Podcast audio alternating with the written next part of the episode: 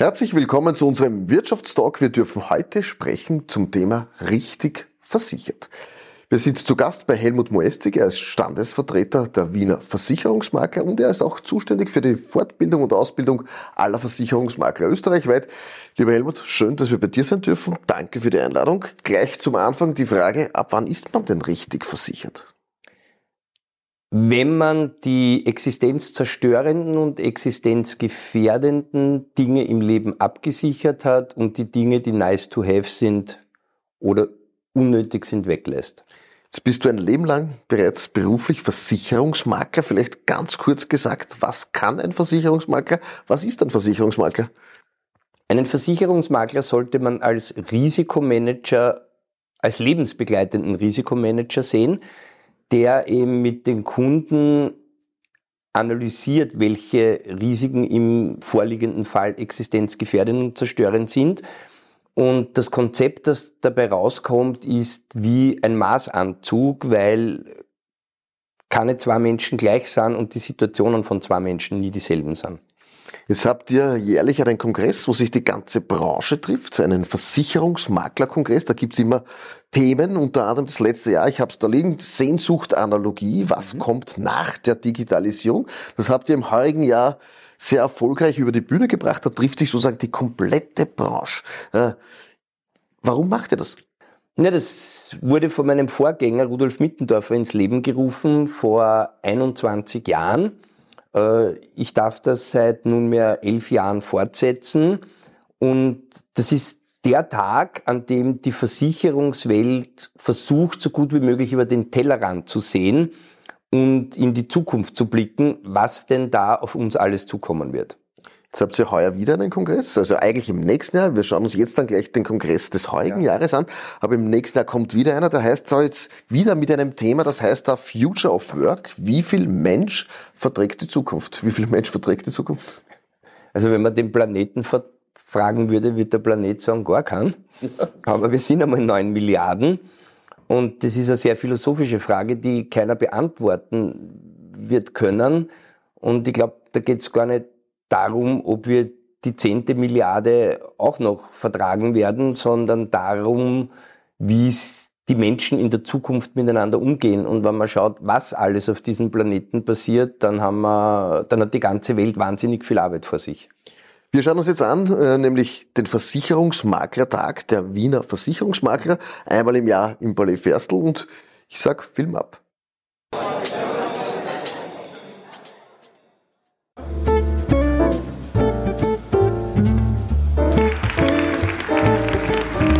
Sehnsucht, Analogie, was kommt nach der Digitalisierung? Dieser Frage gehen wir heute mitten in der Stadt Wien, nämlich im Palais Ferstl, im Rahmen des 20. Informationstags der Wiener Versicherungsmakler nach. Wir feiern heute den 20. Informationstag der Wiener Versicherungsmakler. Was ist das eigentlich für eine Veranstaltung? Warum macht man diese? Das ist eine Veranstaltung, die ins Leben gerufen wurde, um erstens einmal den allerersten Wissenschaftspreis für akademische Arbeiten verleihen zu können, den Hammurabi. Und zweitens einmal versuchen wir, und ich glaube, es gelingt uns nahezu immer, über den Tellerrand hinauszusehen und dort, wo Licht ist, ist Schatten. Jede Medaille hat zwei Seiten und wir suchen, versuchen die Dinge immer von mehreren Seiten und von einer wesentlich größeren Perspektive zu betrachten. Das Thema ist heute Sehnsucht Analogie. Kannst du diese Sehnsucht nach dem Analogen in einer voll digitalisierten Welt feststellen? Die Sehnsucht ergreift uns immer dann nach dem Digitalen, wenn der Akku leer ist. Es hat sich die Bedürfnispyramide etwas nach unten erweitert und wir haben also jetzt nicht nur ein WLAN dringend nötig, sondern wir haben noch nötiger Energie für unseren Akku. Wenn der Akku leer ist, werden wir wieder analog. Und das ist gut so, weil dann gibt es Zeiten, wo wir uns einfach miteinander unterhalten müssen, so wie wir beide jetzt. Naja, ich glaube, die Veranstaltung heute zeigt, dass es ganz, ganz wichtig ist, analog zu sein, weil so kommen Menschen zusammen, so können Menschen miteinander reden. Gleichermaßen brauchen wir das Digitale, um Themen auch heute schnell und trotzdem persönlich zu erledigen. Und wenn wir die Mischung hinkriegen, gelingt uns Wunderbares für heute und auch für die Zukunft. Es ist wichtig, äh, dass wir die Zukunft selbst in die Hand nehmen und vor allem auch aktiv gestalten. Und Austauschforen wie dieses heute tragen dazu bei, dass man die Themen sickern lässt, dass man sich auch äh, überlegt für sich selbst und für sein Unternehmen, wie kann ich am besten gemeinsam auch die Zukunft gestalten. Die Zukunft ist nicht gegeben, gesetzt, wir wissen nicht, was kommt, aber wir dürfen sie heute gestalten. Und die wichtige Frage, die wir heute beantworten müssen mit der rasanten Geschwindigkeit der Technologie ist, welche Zukunft ist für uns erstrebenswert? Diese Lebendigkeit, überhaupt das Wort Vertrauen, das, was uns als Menschen ausmacht. Wir wissen nicht, was das ist, aber es fühlt sich nach etwas an.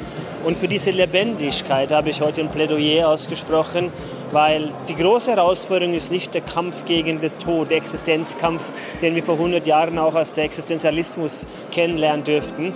Heute geht es darum, mit sich selbst einigermaßen klarzukommen. Wie ein großartiger Philosoph namens Jack Sparrow sagte, ne? der, mein Vater Keith Richards, Captain Take, sagte, The trick is not living forever, Jackie. The trick is living with yourself forever. Ich glaube, dass Analogie grundsätzlich sehr, sehr wichtig sein wird, auch für die Zukunft. Wir haben das ja heute von unseren Vortragenden gehört. Digitalisierung kann unterstützen. Ich habe das Glück, dass ich in einem Beruf arbeite, wo analoges Miteinander noch sehr viel Stellenwert hat und ich hoffe, dass es auch so bleiben wird in der Zukunft das Analoge wird uns immer begleiten. Und es ist für mich ja die Frage, wie, wie äh, checken wir die digitale Welt, wie bieten wir die digitale Welt in unsere grundsätzlich analoge Welt ein. Und äh, für mich ist das immer eine Symbiose, soll sich daraus ergeben, soll uns unterstützen, die Digitalisierung. Und das haben, da gibt es äh, wunderbare Beispiele aus der Vergangenheit, aus der Gegenwart und ich bin überzeugt, da wird noch sehr viel in der Zukunft kommen. Ich glaube, dass die Digitalisierung extrem viel unterstützen kann. Ich glaube, auf der anderen Seite braucht es auch Spielregeln dafür, damit wir es eingrenzen. Ähm, und ich glaube, da tragen wir alle miteinander unsere Verantwortung. Aber auf der anderen Seite natürlich müssen wir auch immer die Chancen, um konkurrenzfähig zu bleiben, ähm, bewahren. Sagen wir so, mein, mein Büro ist voll digitalisiert. Ich bin ja auf der analogen Seite zu Hause. Ich glaube, man muss sich immer auf die Zukunft freuen. Äh, man muss nur die Zukunft anhand dieser Krisen vielleicht ein bisschen anders gestalten. Und die Gestaltung der Krisen äh, oder die Gestaltung der Zukunft liegt ja in unseren Händen. Und wenn wir da mit Vernunft rangehen, werden wir das auch sauber hinkriegen und da dürfen wir uns freuen. Man kommt aus der Digitalisierung nicht raus und man kommt aus der Sehnsucht nach der Analogie nicht raus. Das heißt, wie digital ist Rudi Mittendorfer? Der Rudolf Mittendorfer ist unter 25 Prozent digital. Was ich persönlich nachvollziehen kann und total, total nachvollziehen kann, ist die Sehnsucht nach Human, nach Menschlichkeit, dass es menschelt. Äh, letztlich Business is People. Und ich glaube fest daran. Es kann nicht von irgendeiner Maschine oder von irgendeinem Roboter oder einem Chat-GPT ersetzt werden. Davon bin ich felsenfest überzeugt. Ich glaube, in der Zukunft wird das persönliche Gespräch noch wichtiger sein als in der Vergangenheit. Weil das Versicherungsgeschäft ist ein Vertrauensgeschäft und Vertrauen entsteht zwischen Menschen und nicht zwischen Computer und Mensch. Gerade in meinem Verantwortungsbereich mit Vertrieb und Marketing ist die Sehnsucht nach Analogie, das heißt wieder zusammenkommen, sich in die Augen schauen. Äh, beim Reden kommen die Leute zusammen, das ist ganz wichtig und nicht über irgendeine digitale Lösung, die Zoom oder WebEx heißt, sondern wirklich in echt sich wirklich dann auch, auch sehen, emotional spüren und einfach dann nochmal danach vielleicht das Glas Wein oder das Bier trinken. Und das ist, glaube ich, ganz wichtig. Also die Sehnsucht nach dem Analogen, die gibt es definitiv. Ähm, bin halt der Meinung, alles was sozusagen, wenn ich mir diesen Titel hier vergegenwärtige, äh, was kommt nach der Digitalisierung, äh, ich hoffe, Sinnstiftendes und auch Nutzenstiftendes für unsere nächsten Generationen, weil das ist, was die junge Generation von uns verlangt. Emotion, Kreativität, Empathie etc., das sind Dinge, die nicht digitalisierbar sind. Ich glaube, diese Kombination macht es letztlich aus und mit der werden wir am Ende des Tages, so hoffe ich, doch erfolgreich bleiben. Ich glaube, dass die Arbeit, Arbeitswelt uns ein Stück weit auch dazu zwingt, digitaler, technologisierter und schneller zu werden. Und rückblickend, historisch gesehen, bin ich halt persönlich davon überzeugt, dass jeglicher technologischer Fortschritt hat der Menschheit immer ein Mehr an Wohlstand, ein Mehr an Lebensqualität gebracht. Äh, und das gilt halt für uns heute auch für die Zukunft sicherzustellen, dass es auch so ist. Ich bin immer optimistisch. Denke, die Zukunft bringt äh, gute Dinge und die Zukunft bringt äh, die guten Tools, unsere, unsere Arbeit besser zu tun. Trotzdem, mit einer Artificial Intelligence Geschichte und allem anderen sollte man die Dinge schon mit extremem Vorsicht genießen. Wunderbar,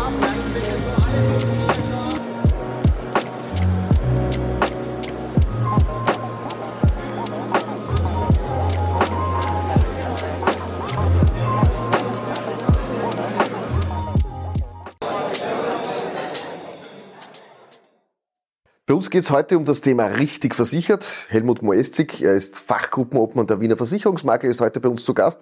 Schön, dass wir da sein dürfen. Eines der großen Themen, wie bereits am Anfang gesagt, ist die Fortbildung. Da habt ihr ein Bachelorstudium auf FH Wien, der Wiener Wirtschaftskammer, ins Leben gerufen heuer. Warum hast du das gemacht oder warum bist du da der Initiator gewesen? Der Beruf ist derartig komplex ausgelöst worden, einmal durch den EWR-Beitritt. Bis dahin waren Produkte speziell im Privatkundenbereich standardisiert, haben sich geglichen wie ein Ei dem anderen. Und durch den EWR-Beitritt kam die Vertragsfreiheit. Und durch diese Vertragsfreiheit ist es plötzlich in eine Richtung eines rechtsberatenden Berufes, der wahnsinnig komplex ist, gegangen. Es haben sie auch aufgrund veränderter Situationen Produkte entwickelt. Ich denke jetzt an die Cyberversicherung, die Berufsunfähigkeitsversicherung, Absicherung von Naturkatastrophen, die immer tiefergehender sind.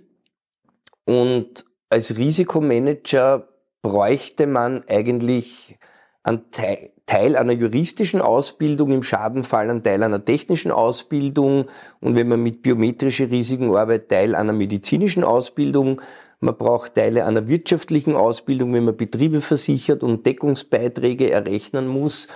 Und es gibt für diese Teilausschnitte eigentlich kein richtiges Ausbildungsinstitut. Es, es gibt kein Studium dafür. Und da haben sie einige Kollegen mit Unterstützung namhafter Versicherungen, die dann Spezialisten zur Verfügung gestellt haben, mit mir ein Curriculum geschrieben für ein sechssemestriges Bachelorstudium. Vielleicht ganz kurz, wer unterrichtet dort aller und welche Gegenstände? Wie kann man sich das ungefähr vorstellen? Also das Studium ist so aufgebaut, dass es zu 45 Prozent aus reinen Rechtsthemen besteht, die ausschließlich von Juristen unterrichtet werden, zu 45 Prozent aus branchenspezifischen fachlichen Themen, die von sage ich, absoluten Experten der Branche unterrichtet werden und dann 10% der Themen betriebswirtschaftliche Themen. Kann man jetzt sagen, im Anbetracht des Fachkräftemangels hast du dann irgendwann einmal gesagt, wenn es keine Fachkräfte gibt, dann bilden wir sie uns selber aus? Nein, das war gar nicht der Auslöser. Der Auslöser war, dass grundsätzlich immer weniger Zeit ist bei Pensionierung und Neuübernahme. Hat man früher oft in, in Abteilungen Menschen zwei Jahre lang eingeschult auf dieses eine spezielle Thema. Das hat sich verkürzt auf gefühlt zwei Wochen. Und es ist immer weniger Zeit, die Menschen auszubilden. Und da sollten die Menschen Eigenverantwortung übernehmen und für die Personen, die Eigenverantwortung übernehmen und sagen, ich möchte meinen Job perfekt machen, haben wir dieses Fachhochschulstudium konzipiert. Vielleicht auch noch, wer darf dort aller hingehen? Nicht nur die 1000 Versicherungsmakler von Wien? Nein, es sind dort Menschen aus der Versicherungswelt, die bei Versicherungen in, in sage ich, der dritten, vierten Management-Ebene arbeiten und sehr jung sind und laut ihren Vorständen Karriere machen werden. Und es sind dort Versicherungsmakler, meistens Söhne und Töchter von Maklerunternehmen, die den Betrieb einmal übernehmen werden. Wir waren bei der Gründung mit dabei und haben dort die Vortragenden vor die Kamera geholt und das schauen wir uns jetzt an.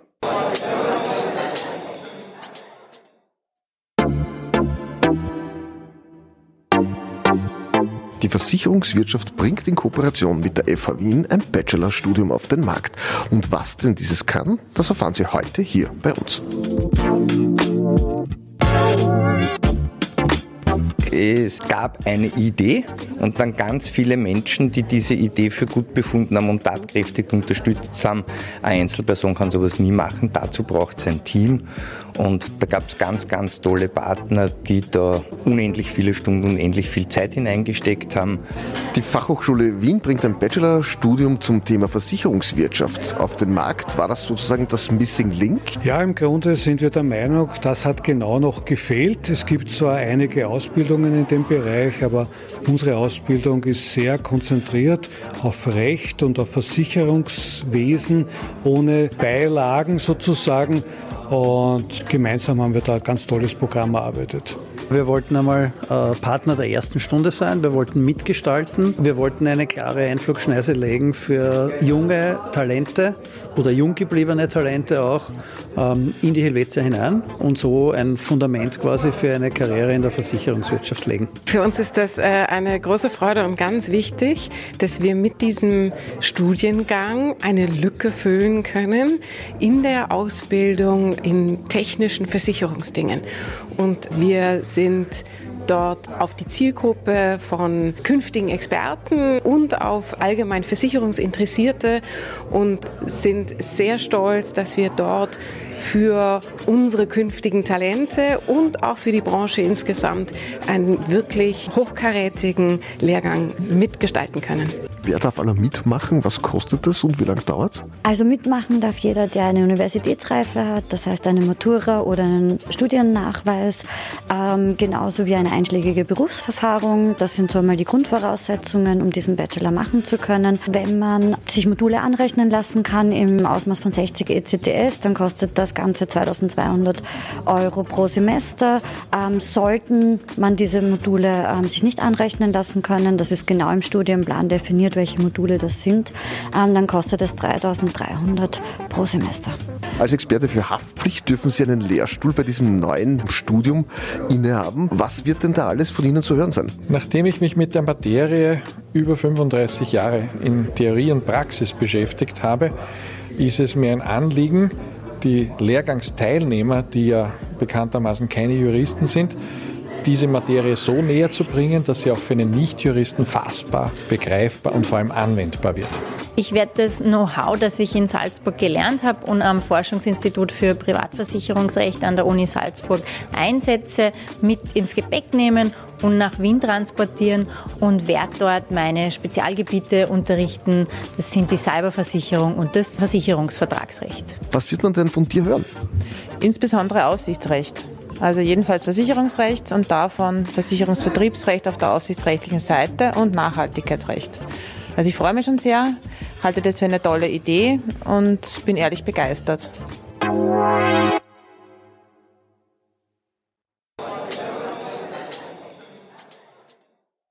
Richtig versichert ist heute unser Thema. Wir haben soeben von diesem Fachhochschulstudium gehört.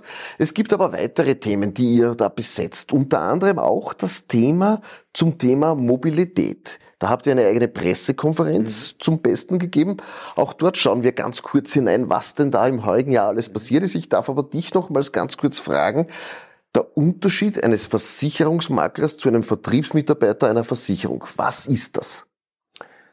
Ja, rechtlich gesehen ist der angestellte Außendienstmitarbeiter ein Erfüllungsgehilfe seines Unternehmens und vertritt sein Unternehmen. Der Versicherungsmakler hat die Aufgabe, am gesamten Markt von allen Versicherungen für die spezielle Situation des Kunden das vernünftigste und passendste Produkt herauszufinden.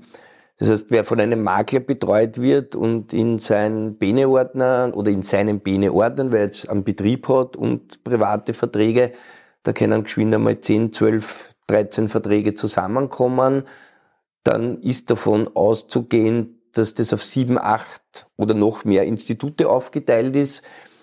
Und wenn ich direkt zu einer Versicherung gehe und mir mein ganzes Leben von einer Versicherung betreuen lasse, dann werden in meinem Bene-Ordner zu 99 Prozent der Produkte dieses Institut sein. Und jede Versicherung hat Produkte, wo sie sensationell gut ist, wo sie gut ist, weniger gut ist oder eher im letzten Drittel der Marktteilnehmer ist. Und dann lebe ich halt so mit einem Mix aus Superprodukten bis Durchschnittsprodukten.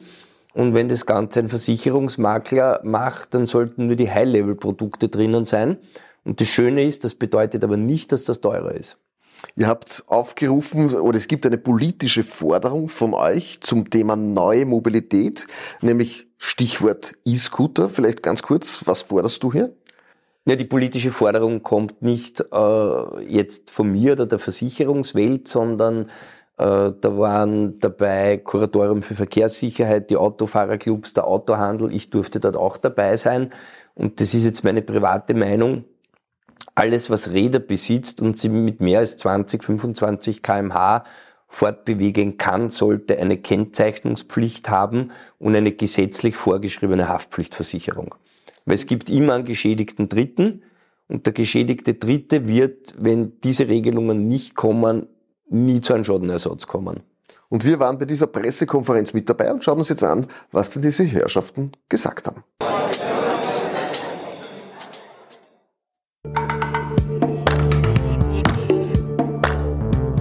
Mobilität unserer Stadt verändert sich. Schuld daran sind E-Bikes und E-Scooter. Der Fahrzeughandel lädt deshalb zum Gespräch. Diskutiert werden neue gesetzliche Bestimmungen. Ja, es geht ganz einfach um klare Regeln, klare Orientierung für alle Teilnehmer, dass man genau weiß, was darf man, was darf man nicht, wie soll man sich im Straßenverkehr verhalten und dass eine große Fairness für alle Teilnehmer geschaffen wird, wo man eben miteinander äh, ein gutes Umgehen hat, weil es eben so viele neue Themen gibt, äh, was die Mobilität betrifft. Und da versuchen wir natürlich äh, mit zu unterstützen dass mehr Klarheit und mehr Fairness im Straßenverkehr passiert.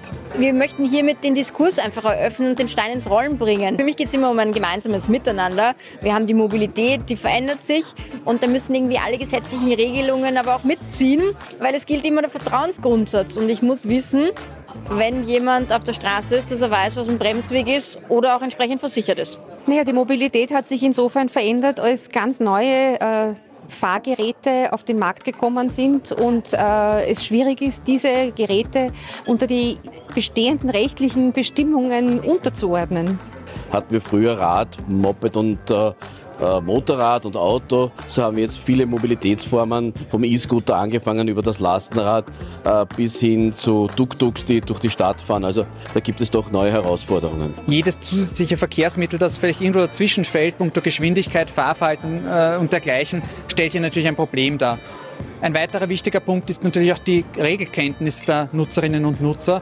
Ähm, jemand, der am Straßenverkehr teilnimmt, der vielleicht eine ges bestimmte Geschwindigkeit äh, fährt, hat natürlich auch sich an die Verkehrsregeln zu halten. Das ist ganz wesentlich, um sich und andere zu schützen. Ja, also so im letzten Jahr wurden in Österreich 28.600 äh, Radfahrende so schwer verletzt, dass sie im Krankenhaus behandelt werden mussten.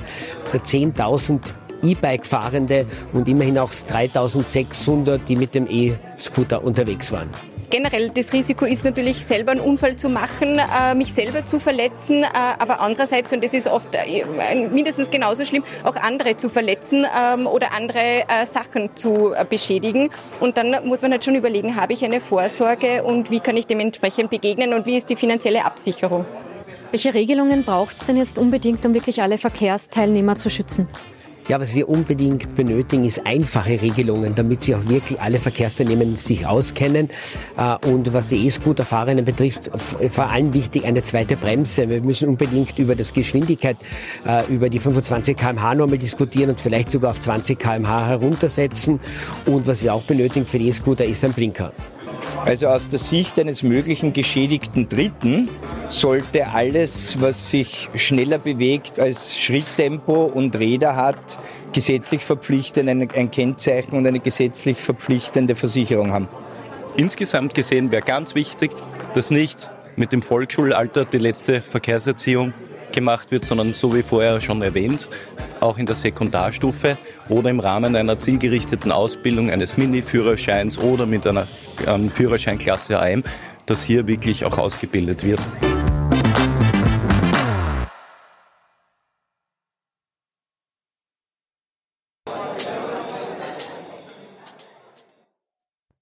Richtig versichert ist heute unser Thema. Ich darf Helmut Moestig, Standesvertreter der Wiener Versicherungsmakler, ganz herzlich begrüßen.